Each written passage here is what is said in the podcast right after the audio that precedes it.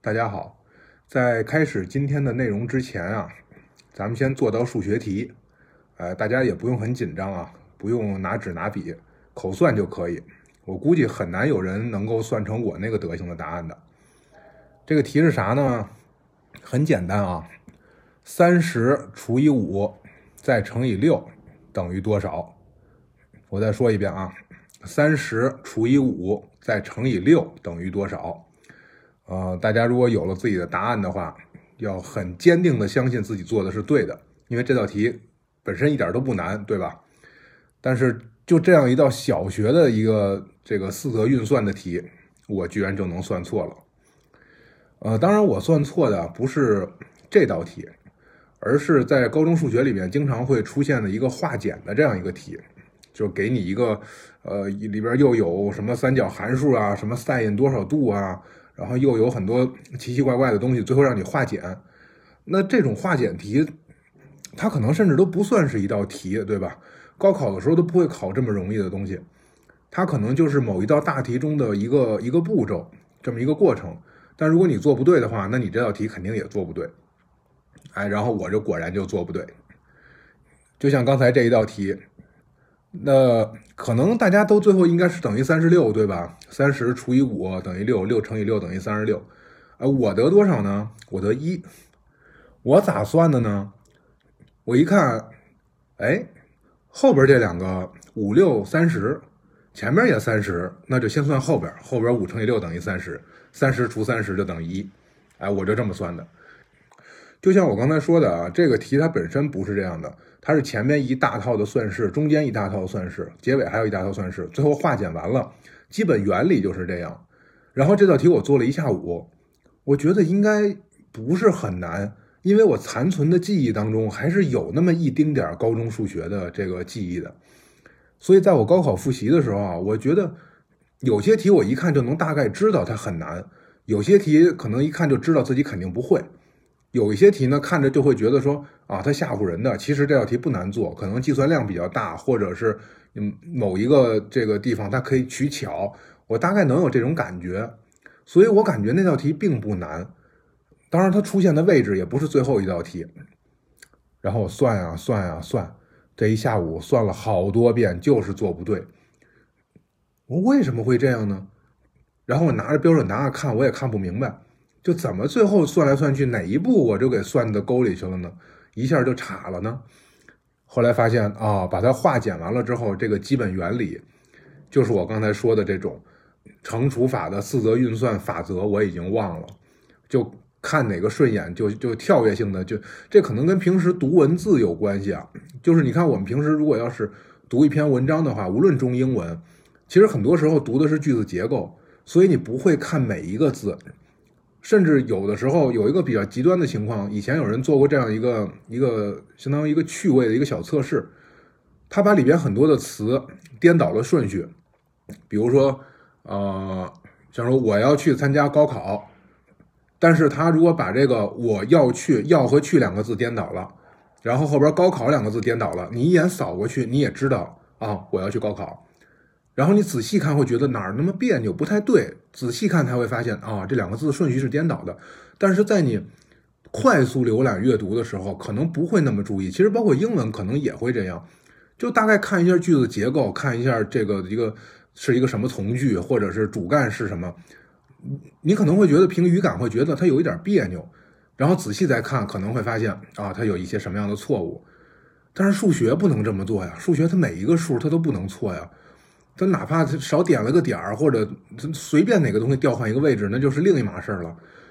结果带着这种中文阅读的这个习惯去做的数学题，就把我给折腾的呀，真是完全不行了。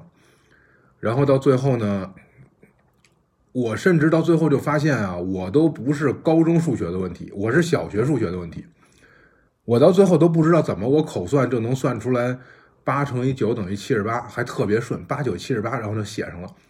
而且有的时候会发现吧，脑子里想的跟手上写的不一样。这个手拿着笔以后，他就有了自己的思路。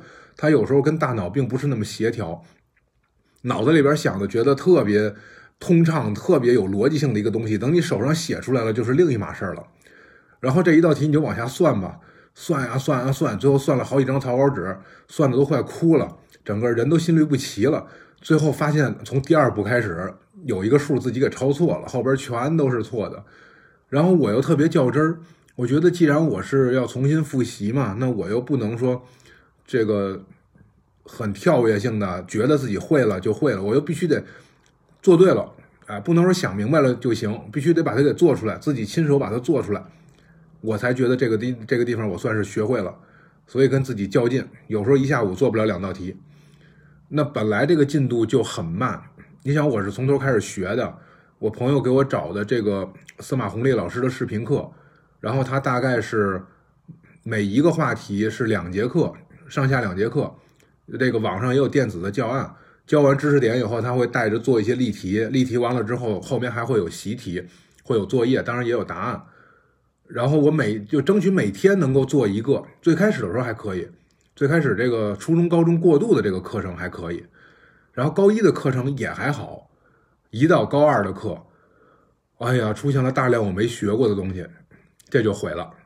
我也没有买这个数学的教材，也没有买什么教辅什么的，但是朋友送了我一本五三的那个知识清单，到后来其实那里边的题我也没来得及做。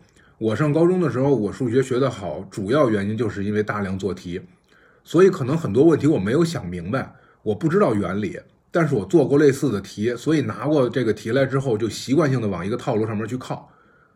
你做的题越多，可能你靠上的几率就越高。虽然有可能你根本就不明白它到底这个深层的含义是什么，但是就是这种，就像小白鼠条件反射一样，哎，一见到这些东西。一见到一个一个什么样的式子，你就想到哪些公式，先都给列出来，然后从这里边去筛，看哪个最后能做得出来，是一个很笨的办法。可是你有大量的习题积累了之后，就你自己就可以排除很多没用的东西，哎，然后好像数学就学得挺好了呀。但是这些东西我没有真正弄明白，所以过了这些年之后，我早就不记得那些了。更何况很多我也从来没学过。我得重新建立这一套模型，那就需要大量做题。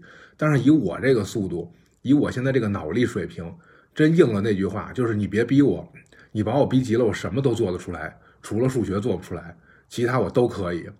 真的就就是这种感觉。有时候最后特别难过的，都拿着尺子都想捅自己，觉得哎呀，怎么这么笨啊！我信心满满的算了好几页的草稿纸，结果发现就就出现八九七十八这样的。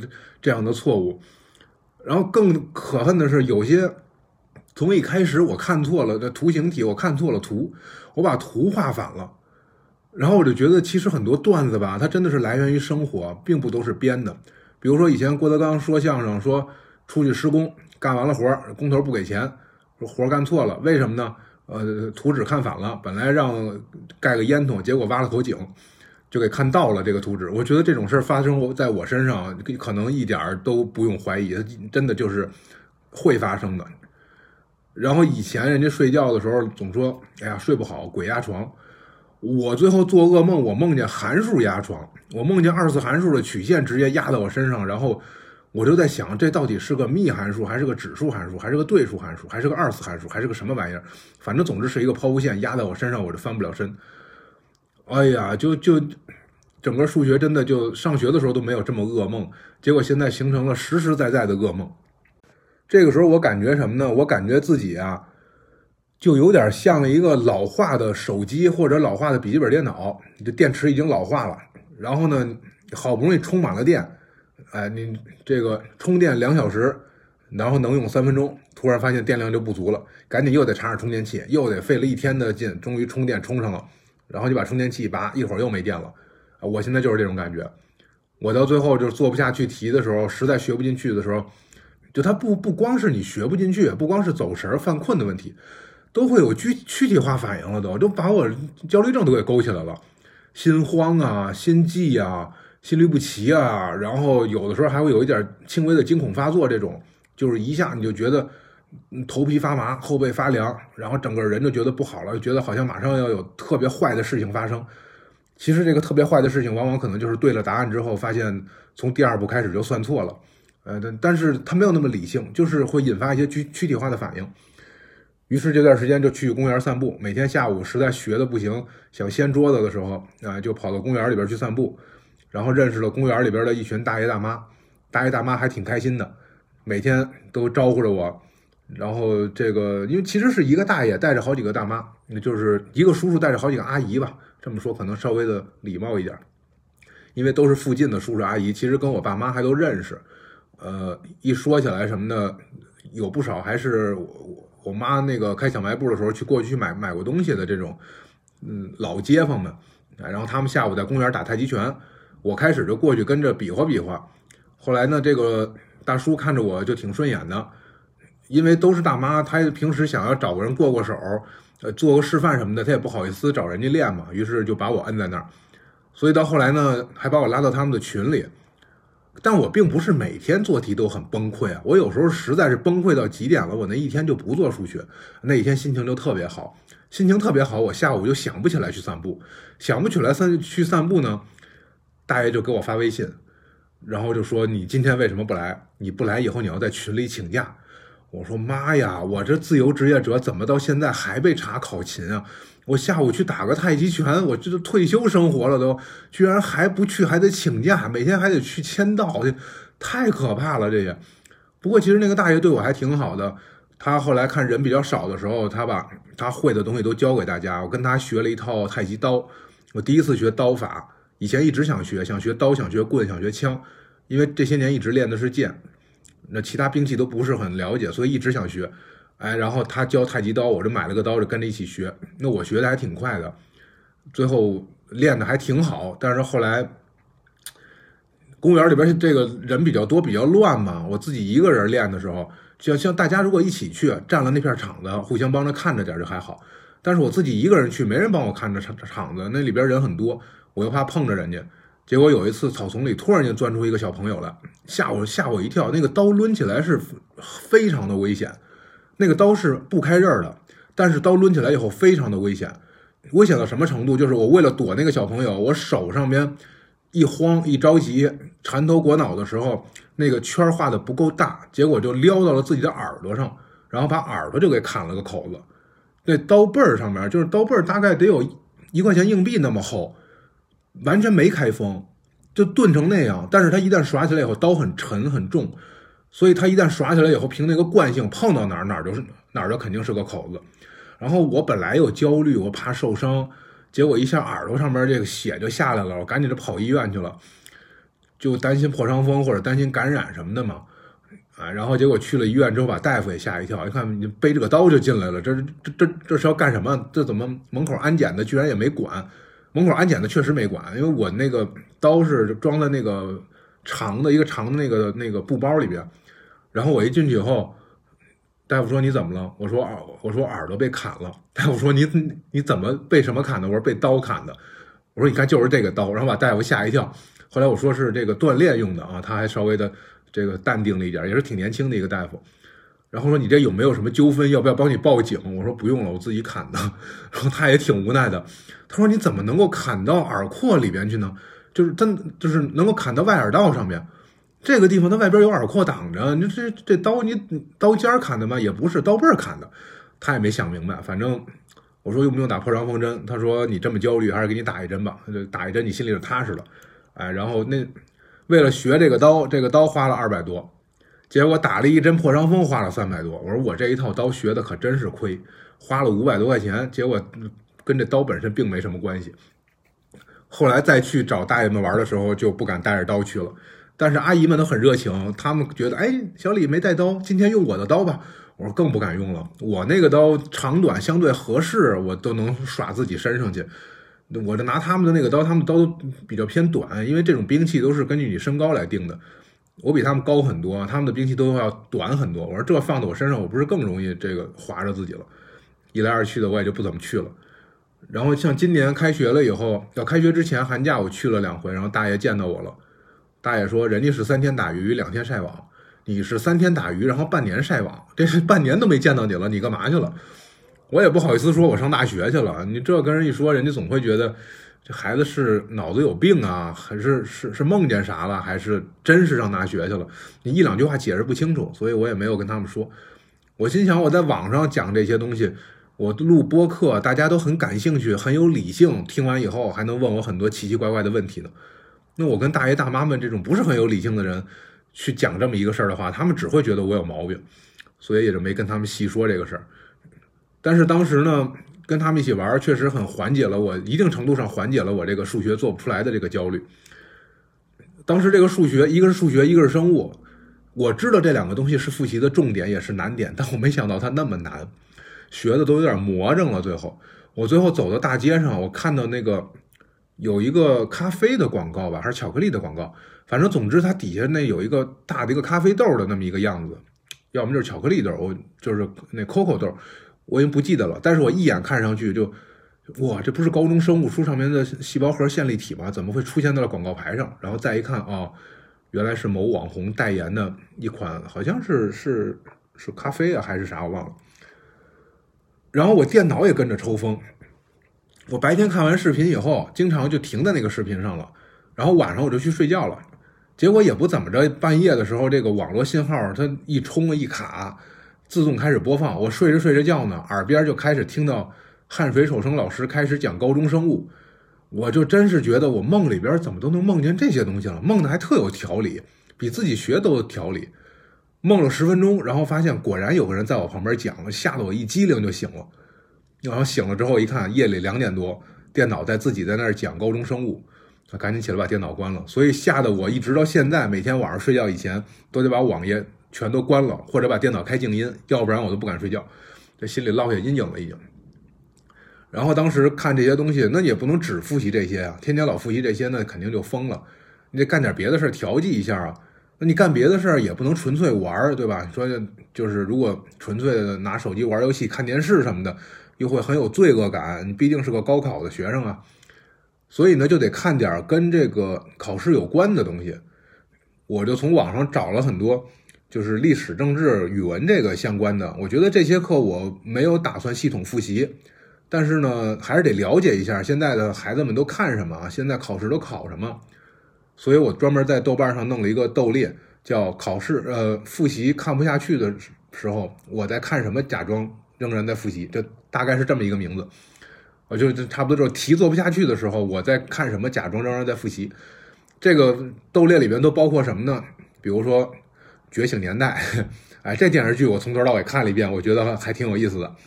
然后还有什么呢？比如说历史类的这个什么全球通史啊，然后近代史方面的，我那边近代史的书非常多呀，就像什么五四运动史啊，像什么国民党的联共与反共啊，还有什么巴黎和会与中国外交啊，就其实这些东西考试是完全用不上的，因为它甚至是跟高考可能有些观点是相反的，呃，这甚至偏历史虚无主义的，这是被我们扫黄打非现在严重照顾的。这么一个领域，后来看着看着觉得不靠谱，还是看《觉醒年代》吧，《觉醒年代》比较靠谱啊。然后看小说，看那个马伯庸的那个《长安十二时辰》，那个电视剧以前看过，小说我怀疑我可能也看过一遍，但是后来觉得太无聊了，然后又重新看了一遍。呃，看完以后有一个好处，就是中国古代史至少唐朝那一块儿有好多东西你就不用特死记硬背了啊，它里边会经常会出现很多名词，像什么跟少数民族的关系。呃，像什么回鹘啊，或者是这个西域的这些小的国家呀，它偶尔会出现。你在小说里边见到的，比你历史书上见到的那个就面目可亲很多，你就不用去背它了。然后看那个《我的团长我的团》，哎，这个其实早就看过电视剧和小说了，然后又重新刷一遍。但这肯定也是跟主流历史相相左的，这这这看完了也不能拿它去考试。但是呢，还是看了一些这些东西，包括。英文版的什么就是何伟的那那些江城啊、寻路中国呀，还有哈利波特呀这些，哎，然后看完了之后还是不想做题，怎么办呢？收拾屋子，然后就把书架子收拾了，一边看书一边跟一边收拾书架子，然后擦桌子、扫地、洗衣服。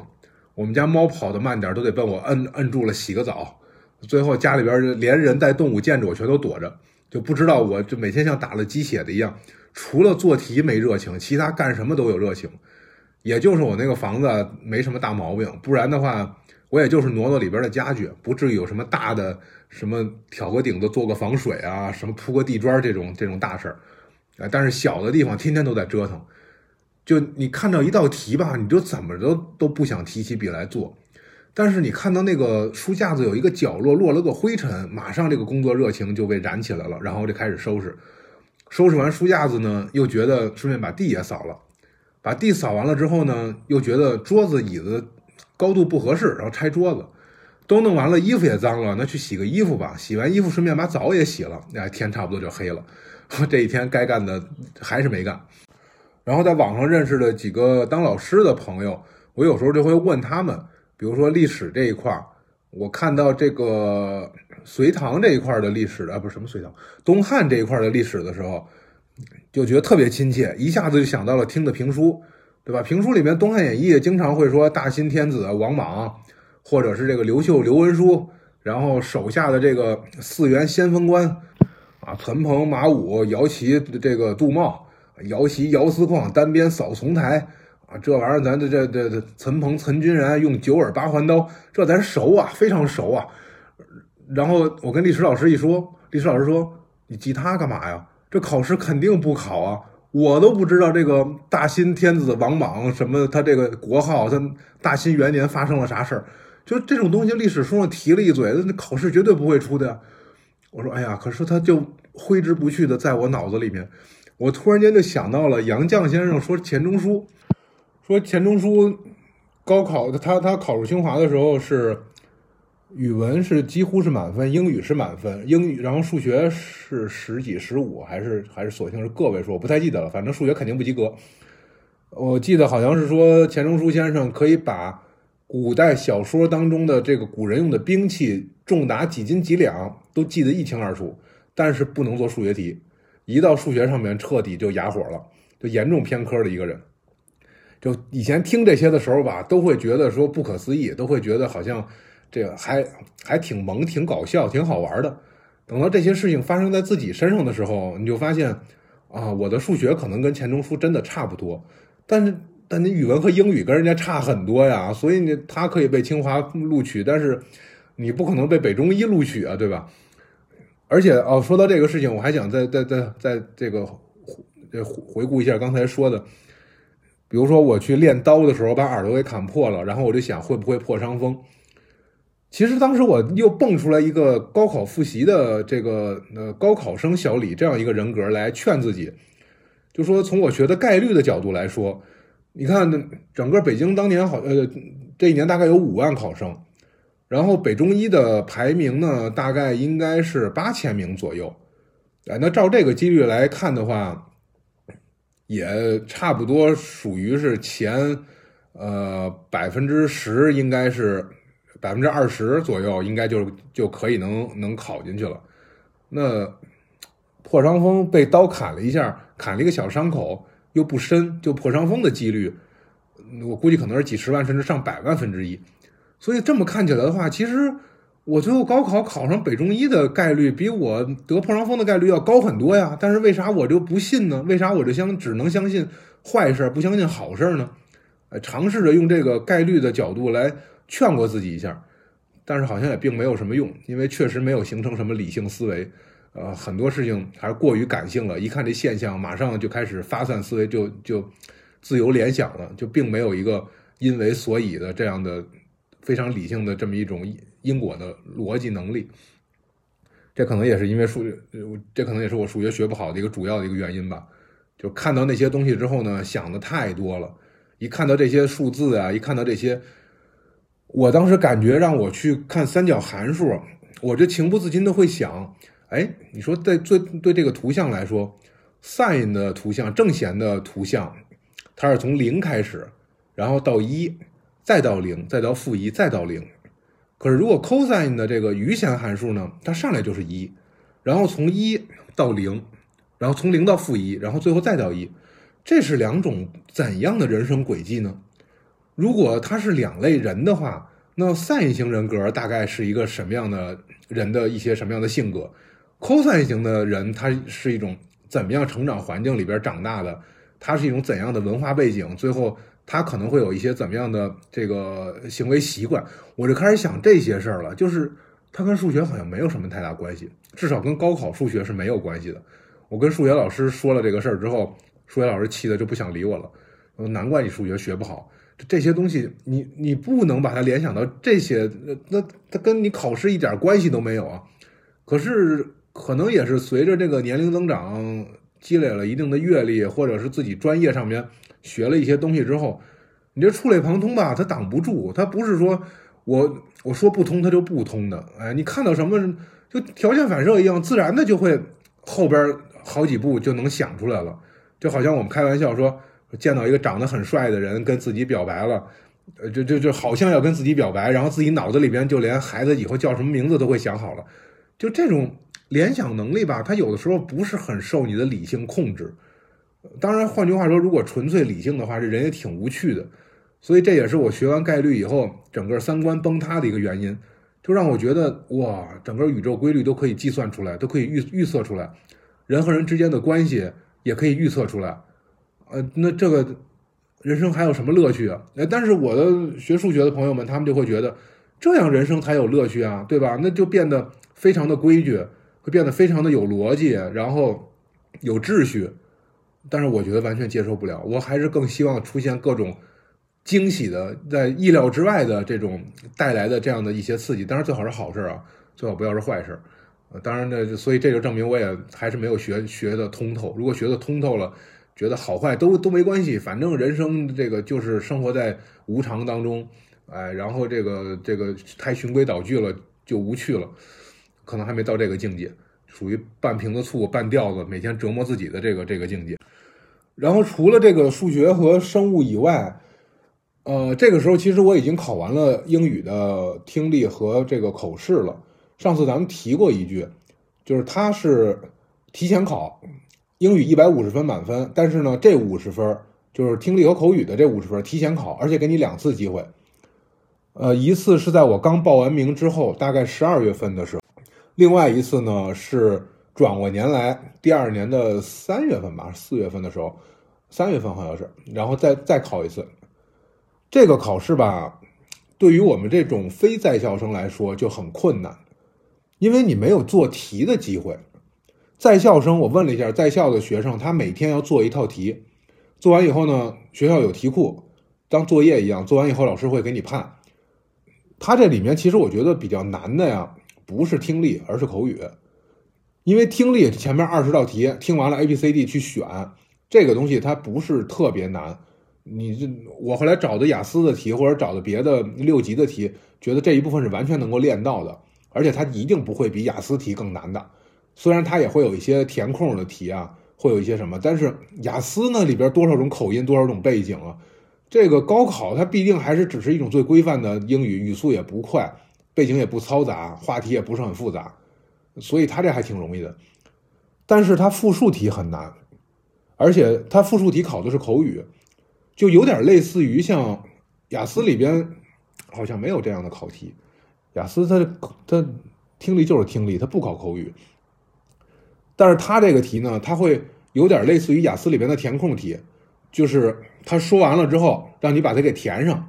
可能这个说一二三三个问题，每个问题呢，他都给你后半句给你空出来，或者只给你前边几个关键词，然后你要把它给这个写完了，你还要最后还要把它给念出来。这个是考的是你口语。这种题我没考过，完全没考过，我也不知道应该怎么考。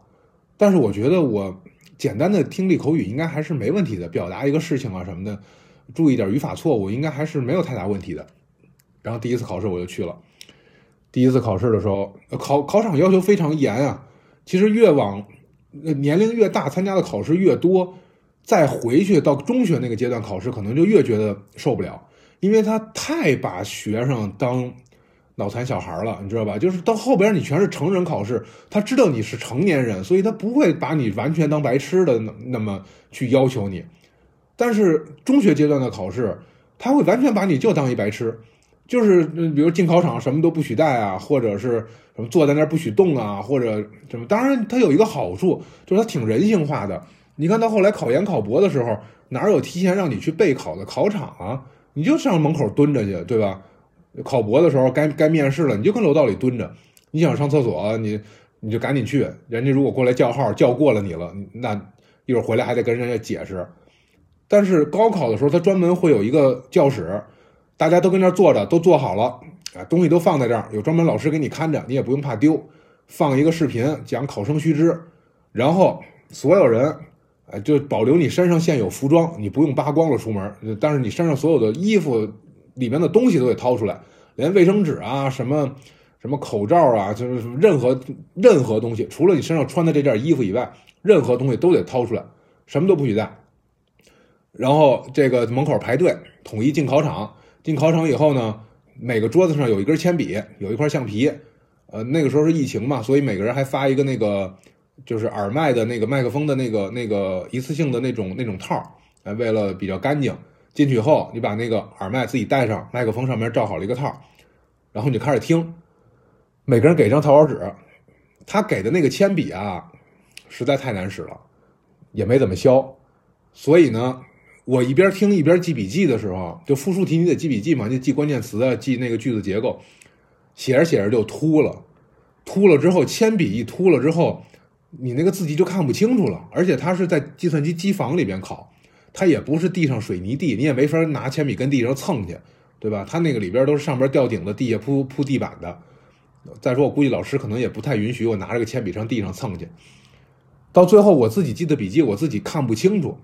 等到复述的时候，我一看，我说坏了，就看不清楚那些关键词是啥了。但是听完了之后，脑子里边你还是能记得住它到底是什么的，能记个大概，因为毕竟你能听得懂，能听得懂，那就按自己的话说呗，可能说的没有那么准确，嗯，没有说到那正好要考的那个词，但是大概意思不会差。然后又这就会面临第二个问题，第二个问题是，给你两分钟的时间复述，大概到四十秒左右的时候，教室里就没有声音了。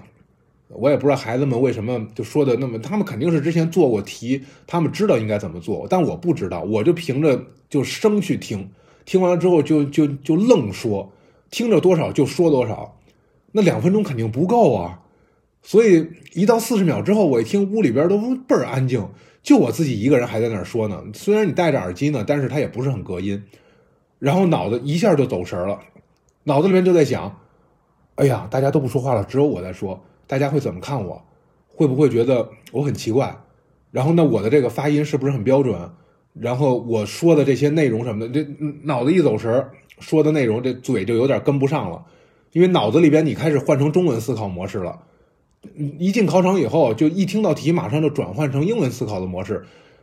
其实我觉得还挺有帮助的，但是一想到这个场外因素的时候，你自然的会用自己的母语去思考，就中英文之间就开始切换。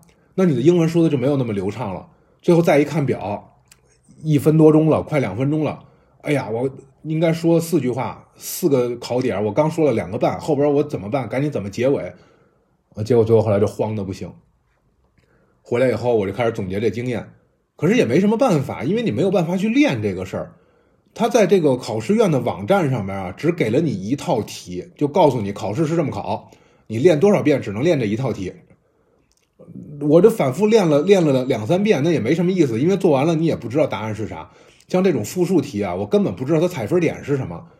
我问了一些在校的学生，之前考过的或者网上留言跟我说的，会告诉我说，比如说你必须得把题干读一遍，比如说你必须得用哪些的转折连接词，你只要用了就加一分，不用就扣一分，就这么简单。你不在于真的把内容说的很完整，而在于你的结构必须得符合他考试的要求。可是我哪知道他要求啥呀？那我我只能就是我听到什么我就说什么呗。后来那天呢，我就在网上我就找有没有网上能做的这个题。那确实是有的，你在淘宝上面买。可是买的这个题它也不是考试真题。你看，像我们现在考研，考研其实没有任何秘密，对吧？考研英语，你的真题你在哪儿都能找得到。你是手机 app 上面，还是网页上面，还是像我们考研的时候直接买那种大黄本儿？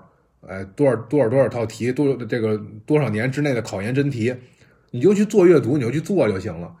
可是高考你找不着真题在哪儿？你买五三五年高考三年复读，不是五年高考三年模拟，好吗？三年复读，这个你还是买什么题库，它都没有这一块的东西。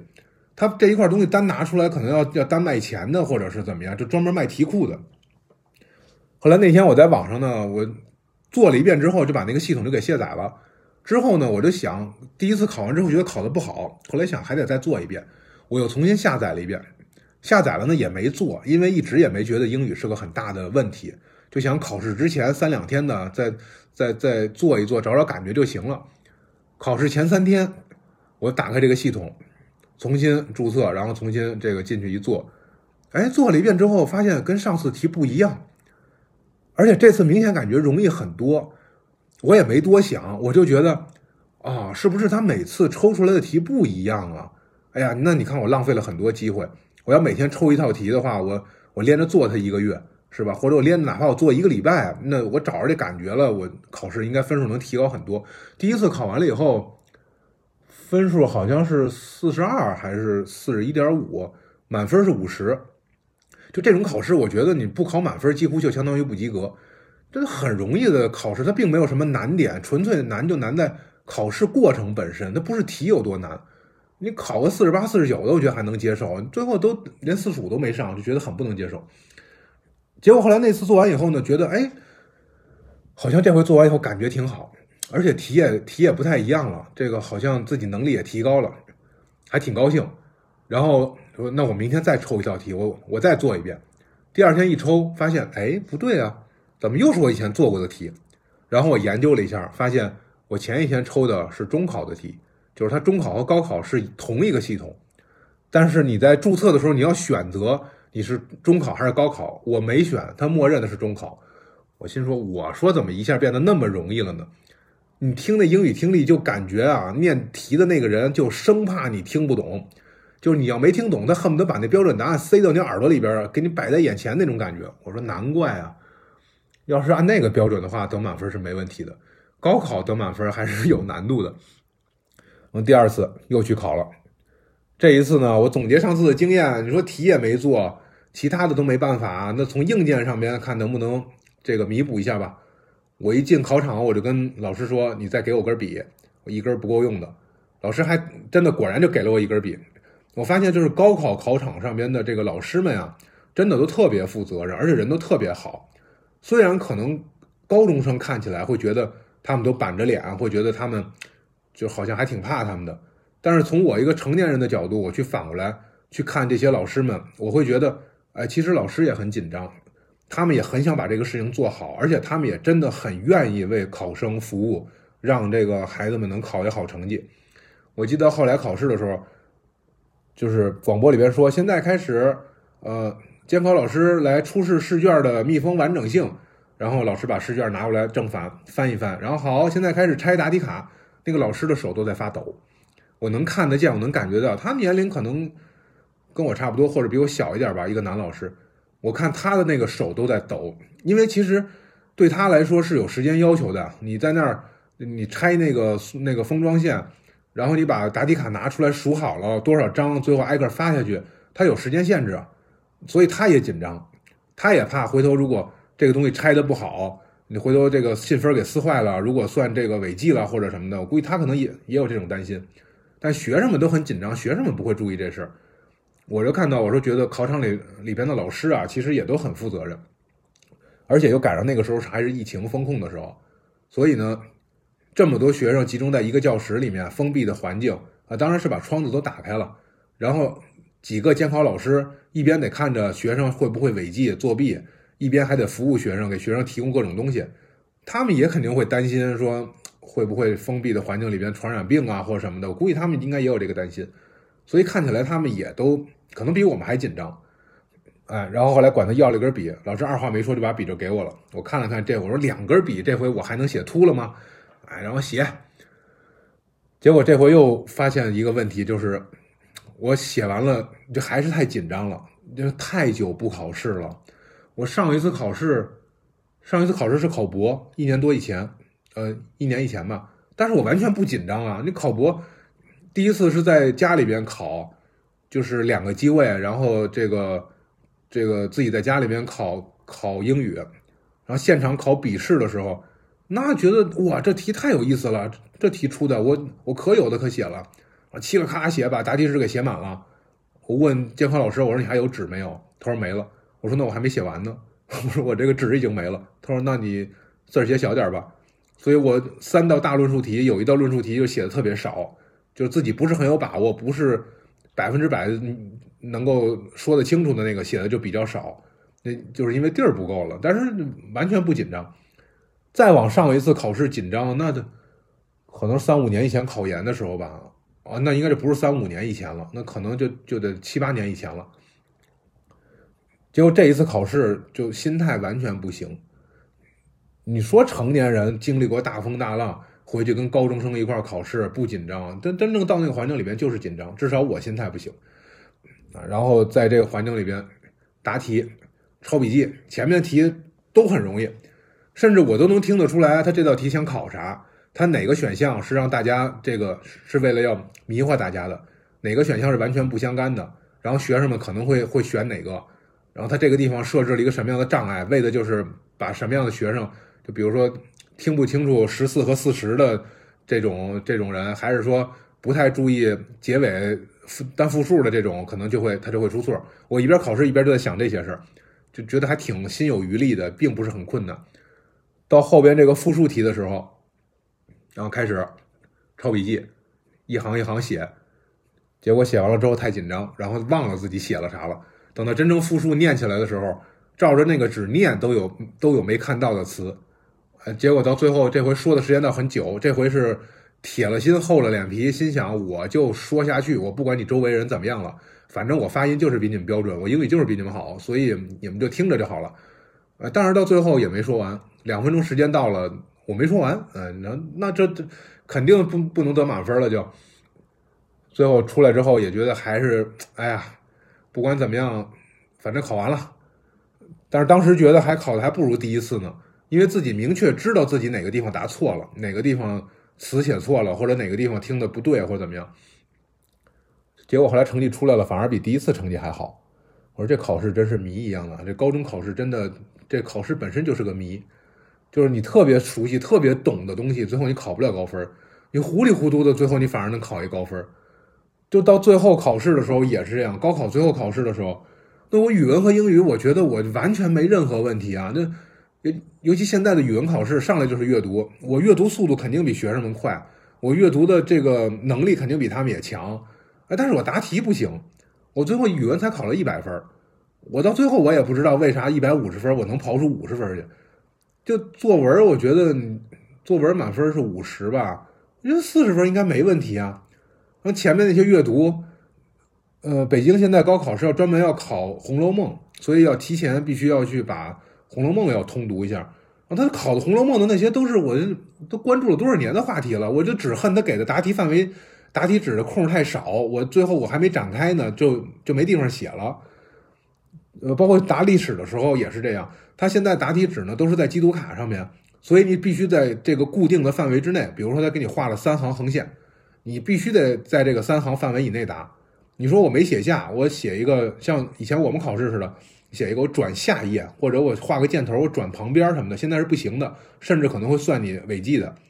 你绝对不能不能这么答，所以就就尽可能的要精简。但是有些那个题，你一看到那个题目，你真的精简不起来啊！你想说的话太多了，你对这个话题太有的可聊了。那可能因为最后太话痨了，所以分数也不高。那英语也是这样，英语我看着的时候，我就一发下卷子来，还没开始答题呢，我第一篇阅读就已经看完了。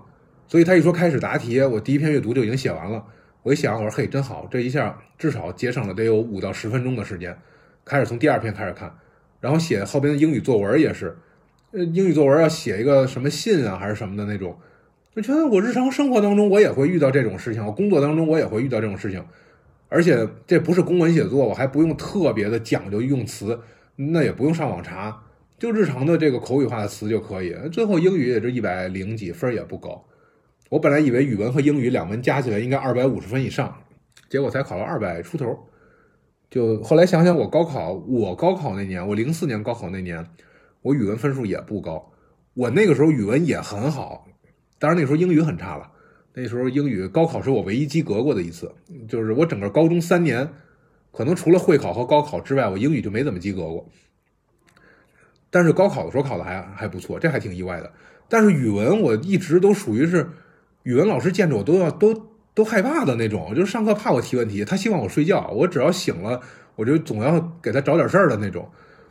而且我那个时候的文言文阅读能力也还不错，所以语文其实难就难在文言文阅读上面可能是个坎儿嘛，对吧？前面背诵默写的，那大家都都不会差太多，现代文阅读也不会差太多。我文言文阅读也很好，我甚至都可以直接拿文言文去写东西。当然那个时候也是年少轻狂，就是瞎瞎胡闹了。但是我这考试就一直就不行，而且我平时作文我写的可以发表。到后来听说我高中的时候写的一篇作文还被选到了最后高考的复习题里边作为阅读理解。我后来去毕业以后，我去回去看老师的时候，我高中语文老师跟我说的这事儿。但是我自己一考试写作文我就不行了，我也不知道为啥。哎呀，这给我愁的呀！呃，开始的时候我还真准备了一下这个高考作文。最主要一个原因是什么呢？两个原因。第一，让写议论文。啥叫议论文？我们现在写东西说的是诗歌、影评、非虚构，我们是这种分类，对吧？评论、书评或者小说，啥叫记叙文？啥叫议论文？我真的大夜里边十二点多睡不着觉，我百度什么叫记叙文，什么叫议论文。我当时想着觉得可乐，我说我号称是自由撰稿人，我号称是靠写作养活自己的人，结果我不知道啥叫记叙文，啥叫议论文。那这是一个难点。第二个难点对于我来说是字数。那对于我们现在就成年人写作来说，特别你简单写个书评，你写一个什么工作报告，写一个简单的东西，你没个一千五百字，你说不清楚个事儿，对吧？那包如果你写一个稍微用点心写个书评，至少也得两千五到三千字。你学术文章的话，没八千字的话，你你你连一个观点你都说不清楚。但是高考作文要七百字，我七百字就是我两段的内容啊，一段三百多字。这东西你高考作文也不能就就写两段就交上去吧，对吧？那结构上边你这个它也不是一类文一类文的结构啊，那那咋办呀？怎么写呀？这你稍微一展开，你比如说什么做新时期的什么青年啊？我记得当时一个高考题目是千帆历尽归来还是少年，让你写这个议论文，这有啥可议论的呀？就这么一句很诗意化的表达，又不是严谨的学术表达。这，你要议论一个话题之前，你得先理清概念吧，对吧？你得先说，比如说少年，什么叫少年？你按年龄算呢，还是按什么算的？归来还是少年？你是按照心态算的，你还是按照年龄算？你还是按照行为，还是怎么着？就你得先理清这个概念吧。说千帆历尽，你这个你千帆，你干的是好事还是坏事啊？我能说我从少管所放出来以后的事吗？对吧？那这高考估计不让你谈这些事儿。所以就是你，你把这个范围给它理清了之后，你再去讨论才有意义。就好像昨天我这边有一个大一的一个小孩就跟我闲聊，我也不知道晚上想起啥来了，就就跟我聊种族话题。我一看，这不是打手背上了吗？这玩意儿，这种族民族的东西，这这这几乎现在已经算是刻入到我的这个这个，不能说刻入到 DNA 吧，反正也肯定是刻入到血液当中的这个话题了。只要一聊这种话题，马上。专业知识就全部复活了，然后他就说关于这个种族黑人的这个他们对黑人的这个这个看法，然后我实在没法跟他聊下这个话题，因为首先种族这个词现在学界上面就就不怎么用了，就是一说种族就是种族主义，对吧？就是包括民族这个词，包括族群这个词，你在哪个语境下用的？你用的是中文的还是英文的？你怎么翻译过来的？然后。你想讨论的具体什么问题啊？就是黑人，你讨论是非洲的啊，是是索马里的、肯尼亚的，还是非洲裔的，对吧？那那严格意义上来说，奥巴马也算有色人人种，他算不算黑人呢？是不是？科比算不算呢？那所以你这个范围都没有立定，你就上来以后就告诉说，我想知道黑人是什么什么，我我对黑人的印象不好或者好，就就这种话题，对于我们现在，我相信可能听我这个播客的大部分的朋友们。也会觉得它是一个大而无当的一个话题，没办法入手。就你如果要是说俩人因为黑人好不好就能吵一架的话，你会觉得这俩人真无聊，会觉得你这就是完全没有必要去吵，你这这都不在一个层面上面。哎，可是高考的时候，他很多要求的就是这样，就是给你个话题很鸡血，然后你就要去顺着就要去说，你要学着让自己一秒钟。甚至零点一秒钟就打进这一针的鸡血，然后马上就开始进入一种爱国亢奋的状态当中，意识形态附体，然后这个一下这个热情，对对，当然现在开两会呢，咱们尽量是往好处说，咱们不说什么贬义词，就是说一下你就非常的热情，青年人的激情你要被点燃了，啊，就好像五四运动当中那种一下子我要竖起高高的火炬，新中国的明天从我这里从我脚下展开，我为了中华怎么怎么样，你就要喊口号。那咱就学着喊吧，你毕竟你玩人这个游戏，你得按照这个规则来啊。你说我理性，你说我我严谨，它不是地方，对吧？它这这个地方要求的是年轻人的激情，那你就得激情。然后那就学着写，我还真买了本稿纸，结果那稿纸到现在了我也没用。我就想，我说我看一下这个，我我当时写了好几篇高考论文、高考作文，写完了以后贴到网上。就按我第一篇是按照我习惯性的这个方式写的，字数也没控制住，一千五百字，我拿电脑写的。我算了算，拿电脑写差不多四十多分钟也能写完，但是手写肯定写不完。而且还有一个问题是什么呢？就是习惯拿电脑写作吧，它有一一点可能也确实是一个缺点，就是电脑写作修改起来太容易了，所以你可以反复修改，你甚至可以写完这一段之后觉得跟上一段之间的逻辑联系不强，你上面再再加一段过渡，那也。没有什么太大问题，嗯，电脑写作，这写完之后觉得整段删除，整段移动，那都有可能。可你在稿纸上面，这是这是做不到的。特别是高考的那个给你的那个卷子，他让你写七百字，给你的稿纸是一千字的稿纸。你要说写完了之后觉得这一段写的不好，整段删除，那你你最后你的这个地方就不够了，对吧？你前面删了删了三百字。删了四百字，你后边你就写凑不够这字数了。然后这稿纸用完了，你就你也不能写卷子背面，你也不能写桌子上，你也不能写手上，对吧？所以修改起来会非常的麻烦。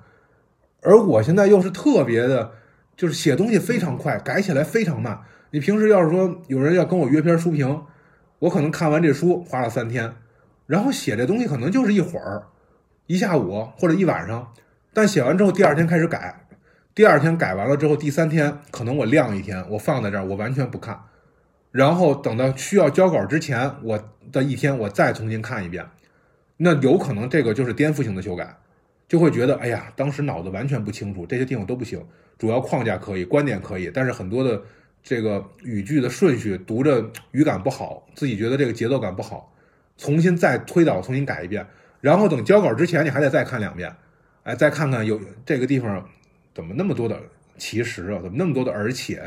因此这种那太矫情了，哪那么多语气词啊？特别是的呀、什么的乐呀这些，你说话的时候不觉得很累赘，但是写完了放在那儿，你就会觉得，哎呀，这个人的语言不够精炼，真啰嗦，还有点矫情。看着这文章就讨厌这人，会有这种感觉。所以看自己文章也会是这个感觉，你会反复修改。那你高考哪有这机会啊？就一锤子买卖，这一锤子砸哪算哪。我就觉得，哎呀，要了命了！第一篇写完了之后，大家说，嗯，这个故事讲的很好，但是高考千万不要这么写，因为高考这么写绝对没分儿我说我也知道，这字数上面都都超了一倍了。然后第二篇又写了一个，大家说还是不行，你这个得三十多分可以。我认识了一个做高中语文老师的家教的一个一个特别好的一个朋友，然后他同时也给人家辅导政治，所以后来呃给我帮了很大的忙。就我现在要做播客，也是因为他主动，就是他一直在鼓鼓励我做这个事情。嗯，两个比较喜欢听播客的朋友一直在鼓励我做这个事儿，最后终于撺掇着我开始做这个播客。他看完了以后，他也说觉得你这个也不行，你这里面跟高中作文比还差什么什么什么，所以可能一直到最后高考，我的作文也没有达到高中的这个水平。这个事情就很诡异了，就。像我大学，我就我现在我大一的时候有一门课叫大学生心理健康，这门课呢，最后作业老师要求写一篇跟大学生心理健康有关的论文，然后作为期末成绩，我就在网上管这个出版社要了心理学的书，关于焦虑啊什么的这些书，我写了篇书评，写完了之后我一想，反正写了也放手里边也浪费，投稿吧，投给澎湃了就发了，发表了。哎，可是到最后这门课我也没得满分，最后也就才九十九十二分。当然，我看了一下平均成绩，我可能已经是我们班最高的成绩了。而且我也跟老师解释这个事儿了，我说：“老师，这篇文章不是我抄的。你要在网上看到一样的那个文章的话，不要以为我是抄袭的，因为我知道他看的学生写的文章里边，我这一篇跟大家写的肯定不一样。他肯定会认为完全不同，可能会以为我抄袭，所以我解释了一下，然后他也仔细问了半天，他说你为什么拿一篇发表的文章过来交作业？我说因为我写完作业了，你没收，然后我就给投稿了，没想到他提前发了，然后就这样，这个课我也没有得满分。我觉得这这个课你你给我个满分咋了？是不是？你也显得你挺有魄力的，然后你也让我痛快痛快啊！我这一学期，我上学期有一门满分，一门九十九专业课，其他几门我觉得能得满分的。都没得满分，哎，这你就让我满足我一下虚荣心怎么了？是不是？哎呀，真是，所以就说这个就觉得很奇怪啊！你说我可以靠写作来养活自己，靠稿费作为我主要的生活收入，但是我拿不了高分，我高考也不行，是考试也不行。哎呀，这个这个事儿真的，我觉得也挺讽刺的。这个特殊时期，咱们不利于和谐的话不说，反正大家自由发挥吧。哎，然后反正到最后就这么跌跌撞撞的就去考试了。考试的那一天呢，我心态上有一个很大的变化。我其实很在乎别人怎么看我，所以我会想，我去了以后，我是不是要穿的像学生一样？我是不是要显得我比较的这个正常？哎，跟大家一样。但是我后来同时又想，如果我真的考上了以后，我要去上大学，那我会永远或者我这几年都要迎接这种大家的。迎着冷眼与嘲笑，或 者这个、这个、这个很怪异的这种、这种质疑的目光，那我就从高考开始，我先适应这种环境吧。我不管大家怎么看了，我怎么舒服怎么来吧。所以我是穿的特别舒服，我穿的道长给我的那个道士的那个裤子，就松松垮垮的蓝色的那种，因为高考夏天嘛，本来本来也那裤子也很凉快，然后上身穿了一个武当山的一个白的 T 恤衫，戴了一个草帽。戴了一个墨镜，背着我平时背的那个帆布包，骑着一辆破二六的那种那种老式的那个车，然后就去考场了。然后因为我觉得这身衣服，这身衣服没有口袋，这这裤子和这衣服没有口袋，所以避免了我一不小心把什么东西揣兜里进考场，最后说我作弊的这个这个嫌疑。然后另外一个呢，穿着很舒服，我平时在家里边也是这么穿的，所以我就觉得我考试在那一下得坐两个多小时。那我就怎么舒服怎么穿，啊，然后所以我就穿的很舒服，到了门口之后，先把墨镜摘了，然后往里走，然后警察大哥就过来了，说，哎，家长不让进，我说我来考试的，哦，你是老师啊，老师走那个旁边那通道，我说我来考试的，然后我就直接就进去了，那估计那个警察大哥可能也挺诧异的，当然他们应该见多识广了吧，每年都会有。个别的这种年龄比较大的考生吧，我觉得应该可能会有的，然后就过去过去考两天，呃，三三四天，总共是四天。现在因为它是三加三嘛，所以语文、数学、英语是固定的时间，其他的那个六科，他为了给排开，为了保证这考试时间不冲突，所以最后断断续续考下来，考了四天才考完。哎呀，我们高考的时候好像就两天，六月六七八嘛，六月七号八号，六七八录取吧，对吧？当时是据说借的这么个谐音，上午语文、数学，第二天英语、文综或者理综就考完了。结果我这边一下考了四天，然后每天考完了之后，就出考场，都会外边都会有很多的家长都看着我从里边溜达出来，我也不知道他们作何感想。我当时其实还想会不会有媒体来采访我，我要怎么说什么的。呃，当然也没有，嗯，大家都比较关心自己家的孩子。考了两天之后呢？同考场的人差不多就认识了，他后来我才发现，我们那考场都是复读的，都是有有工作过两三年的，也有是去年考过，今年又来考的，还有连着考过三年的。然后他们说：“大哥，你是真的要考了来考试吗？考完了你读吗？”